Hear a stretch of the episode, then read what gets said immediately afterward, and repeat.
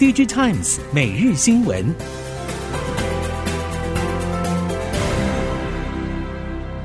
听众朋友们好，欢迎收听 DigiTimes 每日新闻，我是翁方月，现在为您提供今天的科技产业新闻重点。首先带您关心。台积电各制程产能利用率从前两年的超载、满载到衰退。不过，七纳米虽然崩跌到五成以下，今年第一季与全年营收跌势却不重，主要就是两小一大金鸡扛起赚钱责任。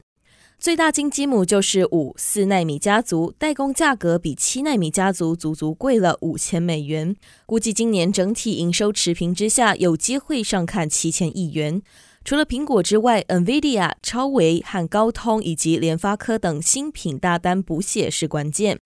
另外两只小金鸡分别有营收比重一成以下，十六、十二纳米第三季产能利用率将回升到八成以上，以及营收比重也是一成的二十八奈米，代工报价突破八千美元。第二季产能利用率稍微下降，但下半年又回到将近满载的盛况。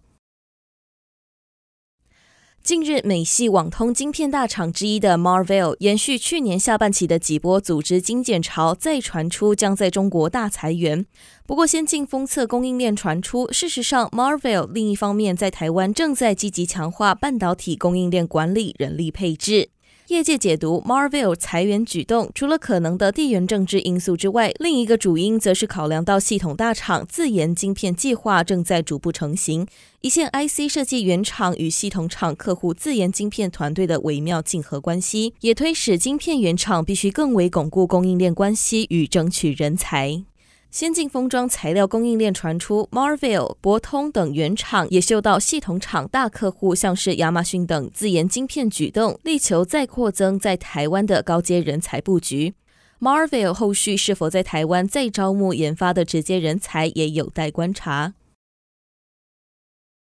近期面板市场需求逐步回升，供应链都感受到拉货动能缓步提升。显示驱动 IC 业者也提出正面展望，认为第二季营收逐月升温应该是可以期待的。而部分产品从去年到现在的价格跌势也有机会触底。虽然整体显示驱动 IC 前景依旧不明朗，除了手机和 IT 需求恢复较慢之外，电视以及其他应用复苏都相对显著，车用则继续维持相对稳健的表现。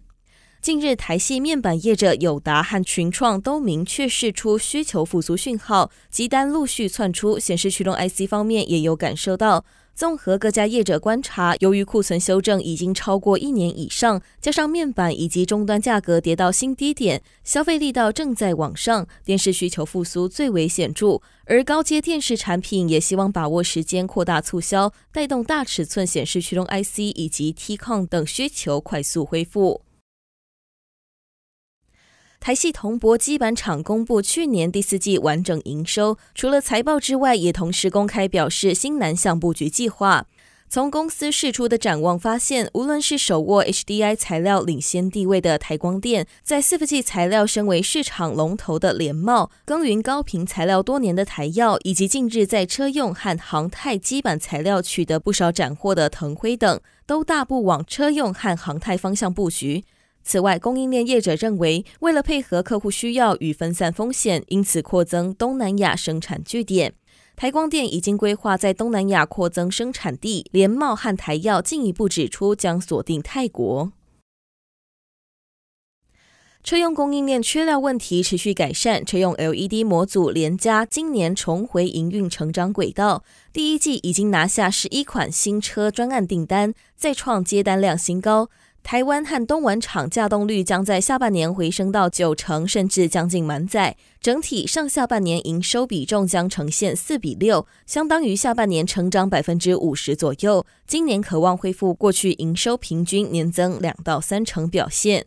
联家总经理黄访玉表示，受到去年订单延后出货影响，今年将有三十一款新车量产，出货表现可望创新高。预计第一季是全年谷底，第二季起可望恢复逐季成长的走势。虽然目前部分零组件还是有短缺的情况，但车用供应链运作已经持续改善，客户将逐步建立健康库存水位，可望回到营运逐季成长的态势。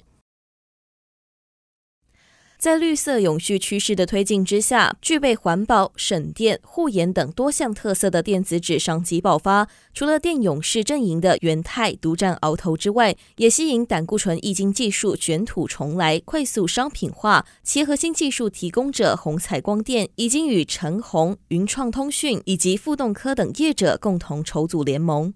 虹彩光电背后更有友达的支持，显示友达也持续看好并布局反射式显示技术，而出版教育与零售流通市场更成为兵家必争之地。除了胆固醇液晶电子纸阵营看好出版教育与零售流通市场之外，电子纸材料领头羊元太近年在零售领域上颇有斩获。去年的电子纸货架标签营收占比已经超过五成。此外，元太也看好教育市场的潜力，目前正在中国深耕，有越来越多学校考虑使用电子纸相关装置，但还没有到大量使用。接下来带您看到亚洲市场，三星电子近年希望将印度打造成智慧型手机制造新据点，南韩零组件业者也加速跟上。像是三星手机零件合作供应商 DreamTech 将在印度设新厂，后续动向值得持续关注。根据韩媒 ET News 消息，DreamTech 近日在印度举行智慧型手机零件厂开工仪式，目标二零二四年初完工。外界解读，过去 DreamTech 主要在越南制造指纹辨识模组、感测器、电源模组等产品，但随着三星希望将印度培养成主要制造据点，DreamTech 前进印度很有可能是受到三星影响。业界相关人士指出，三星手机的主要合作企业虽然考虑进入印度市场，但印度的基础设施比较落后，而且印度相较于中国，对海外企业也比较苛刻。不少业者正在谨慎衡量印度市场的情势。受惠于中国全面解封，电竞游戏市况回温，不止华硕等国际大厂全面抢势，本土大厂联想、海尔和神州等更是火力全开，锁定五一和六一八大促销。笔电供应链表示，今年一般消费与商用笔电机种需求回升有限，不过已经看到电竞笔电销售动能逐季复苏。而中国品牌主打平价抢食商机，国际大厂在中国启动去化库存，新品销售与定价明显承受到压力。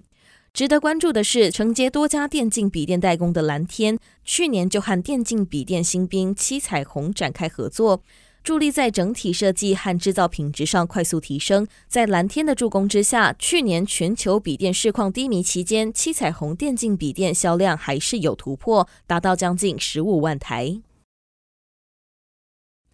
下一则新闻带您了解，在总体经济需求转坏、全球陷入深度修正的大环境之下，半导体产业大多已经针对人力以及资源进行重新调整和配置。虽然人力市场转趋冷却，但据传台湾 IC 设计人才市场还是相对热络。台湾一直都是外商争取人才和扩大投资的关键热点，因为台湾半导体供应链有相当完整的生态系。此外，地缘政治也默默的推升各国对台湾的投资和布局力道。不过，台系 IC 设计业者坦言，虽然现在没有那么担心高薪挖角，但考量到未来要争取更多成长契机，势必得扩大技术团队来应应。整体来看，如何扩大人才来源，依然会是未来几年台湾 IC 设计产业必须面对的最大挑战。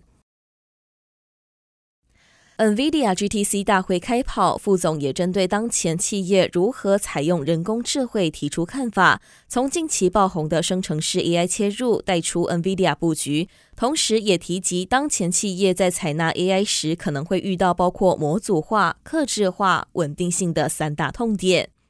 首先是模组化的问题，像是 Meta 和 OpenAI 这样的大型企业，往往都会有专门的团队会包办技术相关的大小事。反倒是中型企业要采纳 AI 时，最容易遇到瓶颈。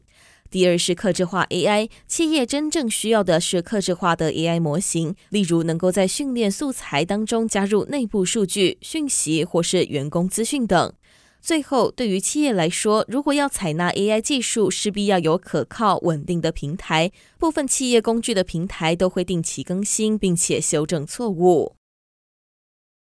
以上新闻由 DigiTimes 电子时报提供，翁方月编辑播报。谢谢您的收听。